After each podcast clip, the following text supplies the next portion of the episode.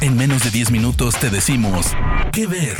Películas, series, documentales, cortos, stand-ups o shows que recomienda el equipo de Spoiler Time. ¿Qué ver?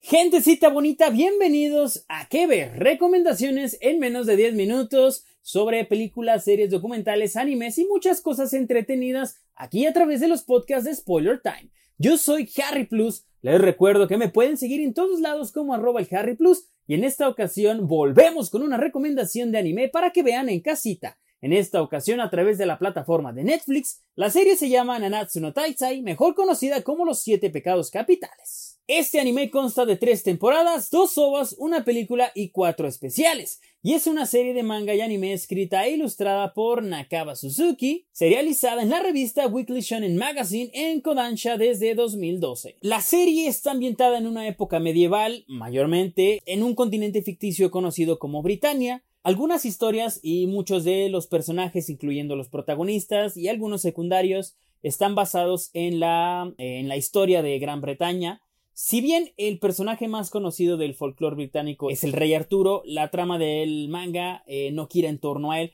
sino a otros personajes no tan conocidos y por ende se pueden interpretar como una reimaginación o una reinvención de lo que conocemos de esta mágica y fantasiosa historia. La trama nos habla un poquito de que en Britania existen cinco grandes razas o clanes que conforman la población total. Ellos son los humanos, los demonios, las hadas, los gigantes y las diosas. Debido a un conflicto entre las razas de las diosas y los demonios, conocido como la Guerra Santa, esto dejaría a una buena parte del clan de los demonios, de las diosas, las hadas y los gigantes como una minoría, dejando a la raza humana como la predominante y la más común de todas. La orden de caballeros que da nombre a la serie, los siete pecados capitales, se compone de siete individuos remarcables reunidos para formar la primera línea de defensa contra amenazas destructivas y cada uno de ellos es nombrado tras algún pecado capital como parte de un crimen que cometieron en el pasado. Entonces estos pecados capitales buscan la redención por los crímenes que cometieron y entre ellos está Meliodas, que es el líder y él es el dragón de la ira, está Diané, que es la víbora de la envidia,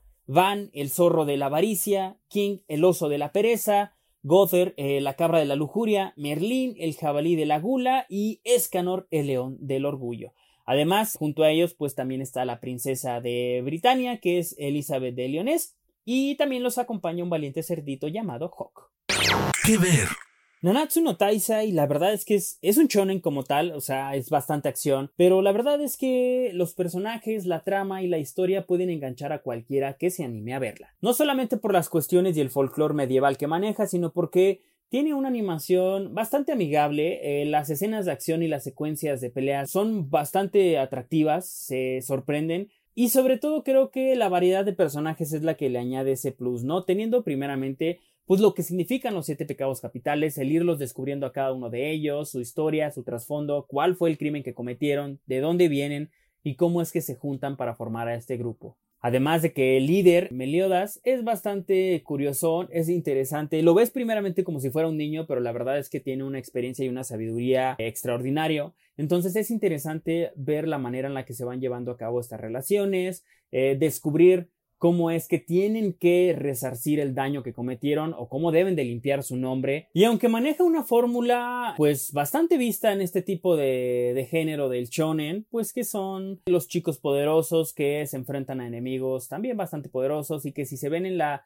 eh, en dificultades pues se encuentran power-ups para poderlos derrotar y así continuar con la trama. Lo interesante es descubrir la aventura, es descubrir a los personajes, eh, entender un poquito acerca de esta mitología que nos van mostrando y también el engancharse con los personajes porque eh, manejan humor, manejan bastante sátira, hay comedia negra, hay cuestiones un poquito subidas de tono, por lo que vamos a encontrar situaciones que rayan dentro de lo echi. Y además creo que para los que disfrutan de las peleas tal cual, de que haya enfrentamientos directos, poderes, muy al estilo de Dragon Ball, de Naruto, de One Piece, pues Nanatsu no Taisai es una muy buena opción para que vean. Además de que en Netflix se pueden chutar de verdad las tres temporadas de manera bastante rápida y como duran poco, 24 o 23 minutos aproximadamente, pues es fácil que en un día puedan devorarse al menos unos 5 o 6 y continuar con la trama.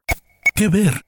Algunos de los datos curiosos de Nanatsu no Taisai es que se han impreso un total de 2.1 millones de copias de los seis primeros volúmenes de la serie. El primer volumen, lanzado en febrero del 2013, vendió 38 mil copias durante su primera semana, vendiendo un total de más de 80 mil copias. Del séptimo volumen se vendieron 180.000 copias en la primera semana de lanzamiento, ocupando el segundo lugar en el ranking general de mangas. El manga alcanzó el primer puesto en ventas en el primer semestre del 2015, vendiendo 7.059.000 copias, superando incluso a One Piece y ha sido premiado como el mejor manga shonen en la edición número 39 de los Kodansha Manga Awards, premio compartido con la obra eh, Yowamushi Pedal de Wataru Watanabe. Así que eh, la recomendación de esta semana es Nanatsu no Taisai, Los siete pecados capitales, la cual pueden encontrar a través de Netflix. Es un anime sumamente interesante que los va a atrapar.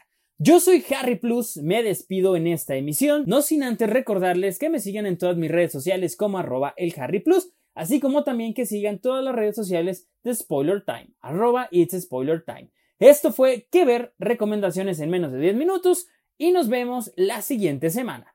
Cuídense mucho, les mando un abrazo enorme y nos vemos. Bye bye. De parte del equipo de Spoiler Time, esperamos que te haya gustado esta recomendación. Nos escuchamos a la próxima. Que ver.